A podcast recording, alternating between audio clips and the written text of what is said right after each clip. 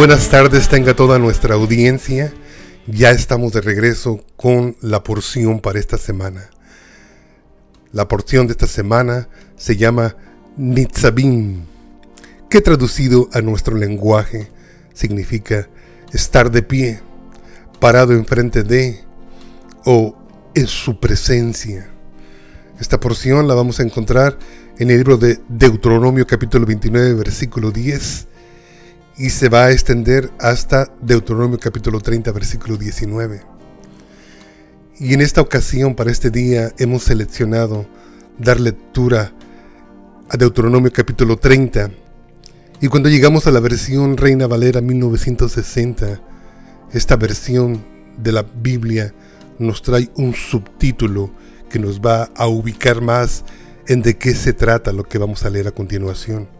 Se llama las condiciones para la restauración y la bendición. Ya lo hemos tocado en otras ocasiones cuando hemos dicho que el Señor ha hecho provisión para protegernos a través de sus mandamientos, como también volvemos a repetir en este día que también el Señor ha hecho provisión para todos aquellos que de una manera u otra hemos roto sus mandamientos. El Señor ha prometido la restauración y ya ha provisto la restauración y ya ha dejado a través de la boca de Moisés para el pueblo de Israel en aquel tiempo una manera de cómo debía de llevarse esta restauración. Y dice la palabra del Señor en Deuteronomio capítulo 30 versículo 1 dice Sucederá que cuando vieren venido sobre ti todas estas cosas, la bendición y la maldición que he puesto delante de ti, y te arrepintieres en medio de todas las naciones a donde te hubiera arrojado Jehová tu Dios, y te convirtieres a Jehová tu Dios y obedecieres a su voz conforme a todo lo que yo te mando hoy, tú y tus hijos, con todo tu corazón y con toda tu alma, entonces Jehová hará volver a tus cautivos y tendrá misericordia de ti y volverá a recogerte de entre todos los pueblos a donde tuviera esparcido Jehová tu Dios, aun cuando tus desterrados estuvieran en las partes más lejanas que hay debajo del cielo, de ahí te recogerá Jehová tu Dios y de allá te tomará. Versículo 5. Y te hará volver Jehová tu Dios a la tierra que heredaron tus padres y será tuya. Y te hará bien y te multiplicará más que a tus padres. Y circuncidará Jehová tu Dios tu corazón y el corazón de tu descendencia, para que ames a Jehová tu Dios con todo tu corazón y con toda tu alma, a fin de que vivas. Y pondrá Jehová tu Dios todas estas maldiciones sobre tus enemigos y sobre tus aborrecedores que te persiguieron y volverás y oirás la voz de Jehová y pondrás por obra todos sus mandamientos que yo te ordeno hoy y te hará Jehová tu Dios abundar en toda obra de tus manos, en el fruto de tu vientre, en el fruto de tu bestia, en el fruto de tu tierra para bien, porque Jehová volverá a gozarse sobre de ti para bien, de la manera que se gozó sobre tus padres. Cuando obedecieres a la voz de Jehová tu Dios para guardar sus mandamientos y sus estatutos escritos en este libro de la ley, cuando te convirtieres a Jehová tu Dios con todo tu corazón y con toda tu alma. Es hermoso poder ver algo que el Señor profetizó hace más de tres mil años que iba a suceder con el pueblo de Israel. En México hay un dicho que mis padres repetían mucho. Cuando yo andaba en la calle vagando, mis padres me decían, andas como judío errante. Y yo jamás entendí por qué hasta que me convertí al Señor y empecé a estudiar su palabra. Y cuando empecé a estudiar su palabra, me di cuenta que cuando los tiempos cuando Jesús vino a los pocos años, exactamente 35 años después, 40 años después, como el Señor destruyó la ciudad de Jerusalén, la capital del reino de Israel, y cómo los esparció sobre la faz de la tierra fue cuando empecé a comprender de qué me hablaban mis padres en ese proverbio que me decían, andas vagando como judío errante. Realmente esa fue una advertencia que el Señor le dio a Israel. Que si no se sujetaba a Él, que lo iba a esparcir por todas las naciones y que iba a vivir como extranjero en todas las naciones de la tierra. Y hasta la fecha, aún podemos ver que la mayoría del pueblo de Israel está distribuido sobre toda la faz de la tierra.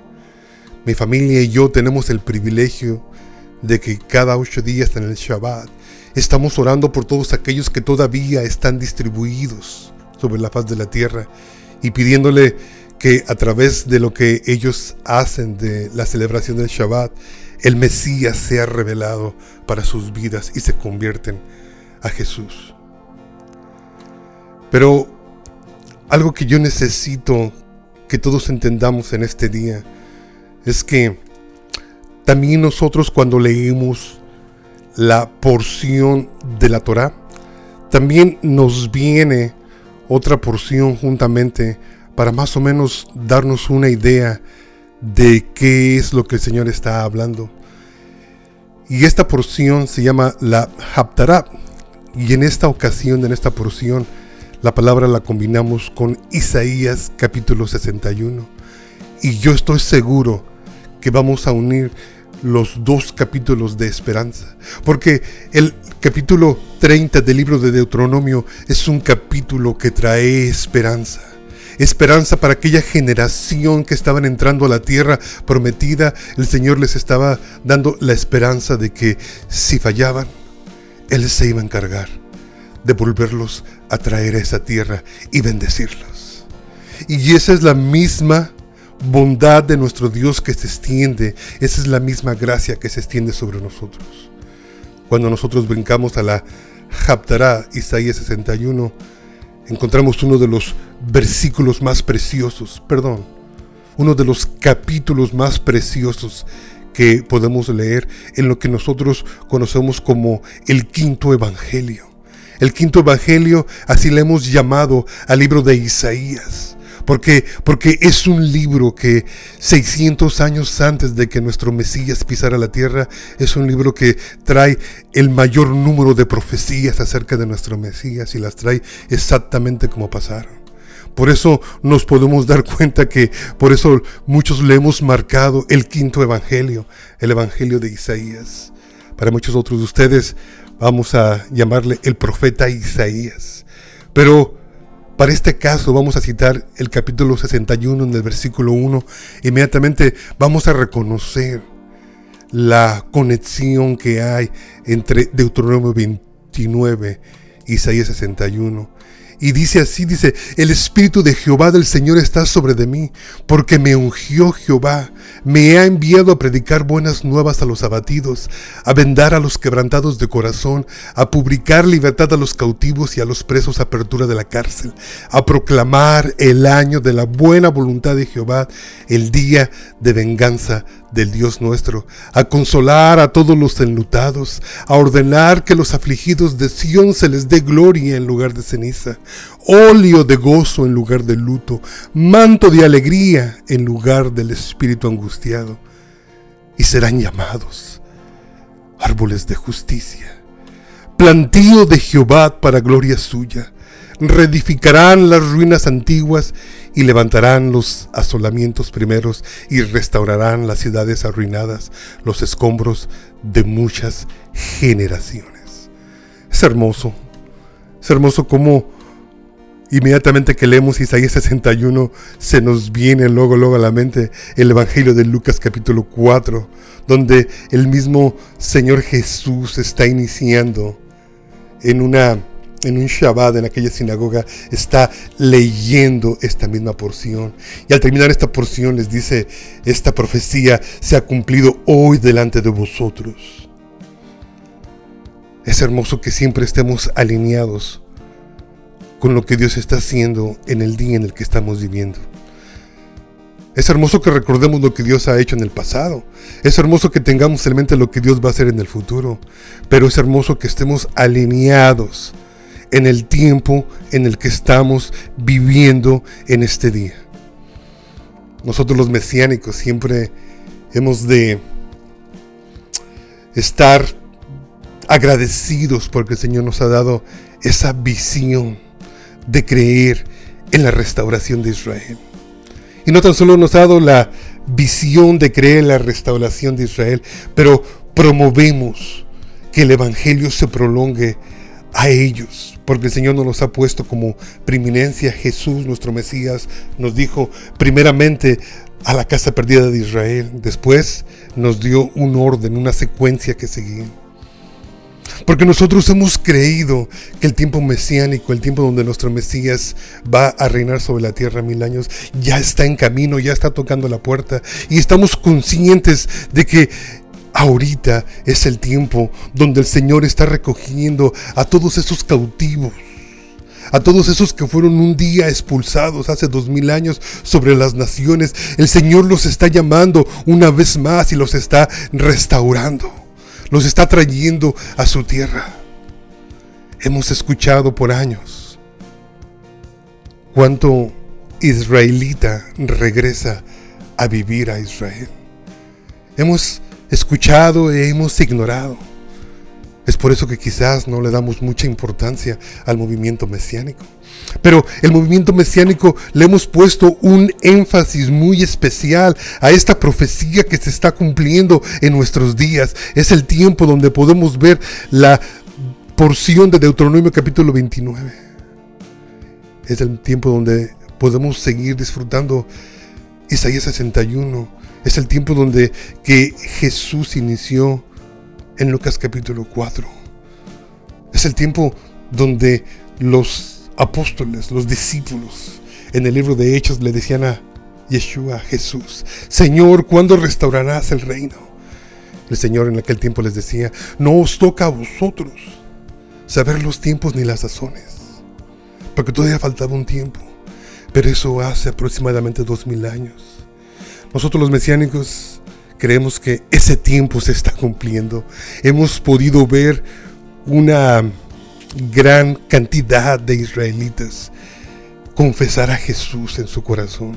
Nos quedamos maravillados, nos quedamos sorprendidos el cómo el Señor ha hecho esa cirugía en ese corazón, como lo, como lo vemos en Deuteronomio, que el Señor dijo que los iba a circuncidar. Debo de confesar que la mayoría de los que estamos ahorita en la congregación mesiánica no crecimos espiritualmente en la congregación mesiánica. Crecimos en iglesias pues de todo tipo de denominación. Pero quiero que sepas que en aquel tiempo cuando estábamos en aquellas denominaciones se nos hacía difícil creer que un judío o un israelita, como usted le quiera llamar, se pudiera convertir. Nosotros teníamos el concepto equivocado de que todos estaban cerrados a la obra que el Señor estaba haciendo en este tiempo. Cuando empezamos a descubrir la congregación mesiánica, empezamos a descubrir que estábamos equivocados, que ha habido realmente varios movimientos aquí en los Estados Unidos que han abierto las puertas a muchos que de ellos que un tiempo estuvieron cerrados, que un tiempo estuvieron lejos de la bendición de Dios, que un tiempo sus ojos estuvieron vendados por el mismo Señor. Ahora el velo se está recorriendo y están empezando a ver. Ahora nosotros somos testigos, nosotros los gentiles que los acompañamos, que los ayudamos, que estamos con ellos porque Tanta hambre tienen ellos de que este proceso de la restauración de Israel continúe, como también nosotros los gentiles. Es más, nosotros los gentiles somos los más interesados en que este proceso continúe, porque al final de cuentas vamos a ser los más beneficiados. ¿Por qué? Porque todas las bendiciones que el Señor trae para ellos, también las trae para nosotros de la misma forma. Hemos sido incrustados, dice el libro de Romanos capítulo 11, al pueblo de Israel. Recibimos toda bendición, toda buena dádiva que procede de Dios para ellos, la recibimos también nosotros los gentiles. Es increíble lo que el Señor está haciendo. Yo me he afirmado en la convicción de que la iglesia mesiánica es la iglesia que está promoviendo la restauración del, del reinado venidero del Mesías. Porque como lo conocemos en la iglesia, lo conocemos como el reinado de los mil años como el milenio, viene en camino, hermano. Ya está tocando las puertas y podemos empezar a ver estas profecías que el Señor, hablando al corazón de toda esta gente, circuncida sus vidas y empieza la conversión de los padres y luego después siguen los hijos y continúan. Esa misma porción de Isaías 61, nuestro Mesías nos la repite y con eso Él inicia su ministerio en Lucas capítulo 4, 18 al 19 y dice, el Espíritu del Señor está sobre de mí, por cuanto me ha ungido para dar buenas nuevas a los pobres. Me ha enviado a sanar a los quebrantados de corazón, a pregonar libertad a los cautivos y vista a los ciegos, a poner en libertad a los oprimidos y a predicar el año agradable del Señor. Tiempo de jubileo, tiempo del Evangelio, tiempo de restauración, tiempo en el cual los cielos están abiertos, tiempo en el cual el Señor quiere estar cerca de su pueblo. El Señor está llamando al pueblo de Israel. El Señor está llamando a los gentiles a dar nuestro último esfuerzo para alcanzar a ese pueblo. A seguir dando testimonio de lo que hemos hecho en dos mil años, a poner nuestro último esfuerzo, nuestra, nuestro último aliento en esta empresa que se ha iniciado hace dos mil años. Hermanos, es para mí una bendición seguir predicando el Evangelio. Pero ahora tiene para mí más sentido porque ahora le he puesto la prioridad que nuestro Mesías, que Jesús lo puso. Primeramente las ovejas perdidas de Israel. Y en el camino, hermano, podemos ver a muchos gentiles también llegando a los pies del Mesías. Continúo con el libro de Deuteronomio. El versículo 11 lee de esta forma y dice, porque este mandamiento que yo te ordeno hoy no es demasiado difícil para ti ni está lejos de ti. No está en el cielo para que digas, ¿quién subirá por nosotros al cielo y nos lo traerá? Y nos lo hará oír para que lo cumplamos. Ni está al otro lado del mar para que digas, ¿quién pasará por nosotros el mar para que nos lo traigan y nos lo hagan oír a fin de que lo cumplamos? porque muy cerca de ti está la palabra, en tu boca y en tu corazón, para que la cumplas. Es, es fundamental que nosotros entendamos este versículo, porque mucha gente se puede cubrir y pueden decir eso está en el Antiguo Testamento y ya no está vigente, hermano. Se equivoca, hermano. El mismo apóstol Pablo no lo volvió a repetir. ¿Y dónde lo repitió? Lo repitió en el libro de Romanos capítulo 10. Y empiezo por el versículo 5 y dice, porque de la justicia que es por la ley de Moisés escribe así, el hombre que haga estas cosas vivirá por ellas. Pero la justicia que es por la fe dice así, no digas en tu corazón quién subirá al cielo. Esto es para traer abajo a Cristo. ¿O quién descenderá al abismo? Esto es para hacer subir a Cristo de entre los muertos. Mas ¿qué dice? Cerca de ti está la palabra en tu boca y en tu corazón. Esta es la palabra de fe que predicamos, que si confesares con tu boca que Jesús es el Señor y creyeres en tu corazón que Dios lo levantó de entre los muertos, serás salvo, porque con el corazón se cree para justicia, pero con la boca se confiesa para salvación. No hay excusa. Podemos deducir de esta porción de la palabra. No podemos seguir excusándonos unos a otros y decir es que es muy difícil, es que es imposible, es que esta tarea no tiene sentido, esta tarea no es para nosotros, Dios lo va a hacer todo. No, nosotros tenemos que poner la mano sobre el arado y continuar. Recuerde lo que hemos dicho ya toda esta semana. Estamos de pie delante del Señor. Así se llama nuestra porción de esta semana. Nitzabim. De pie de frente en su presencia. El Señor nos ha encomendado, el Señor nos ha dado lo que necesitamos, ha provisto, la bendición ha provisto, la restauración ha provisto todo lo que nosotros necesitamos para hacer su obra y para hacer su voluntad. Solamente tenemos que abrir nuestra boca y empezar a entrar en esa alineación que estamos teniendo en la iglesia mesiánica con el reino de los cielos. Hermano, le damos las gracias por habernos sintonizado todo este tiempo. Prácticamente estamos felices porque pues cumplimos nuestro primer mes. Y yo he visto dentro de nuestra congregación un entusiasmo por el programa de la radio. Y estamos pidiéndole a Dios que esto dé fruto. Estamos orando para que esto el Señor lo use. Estamos hablando para que la gente habla su corazón y no vayan a malintencionar nuestra predicación.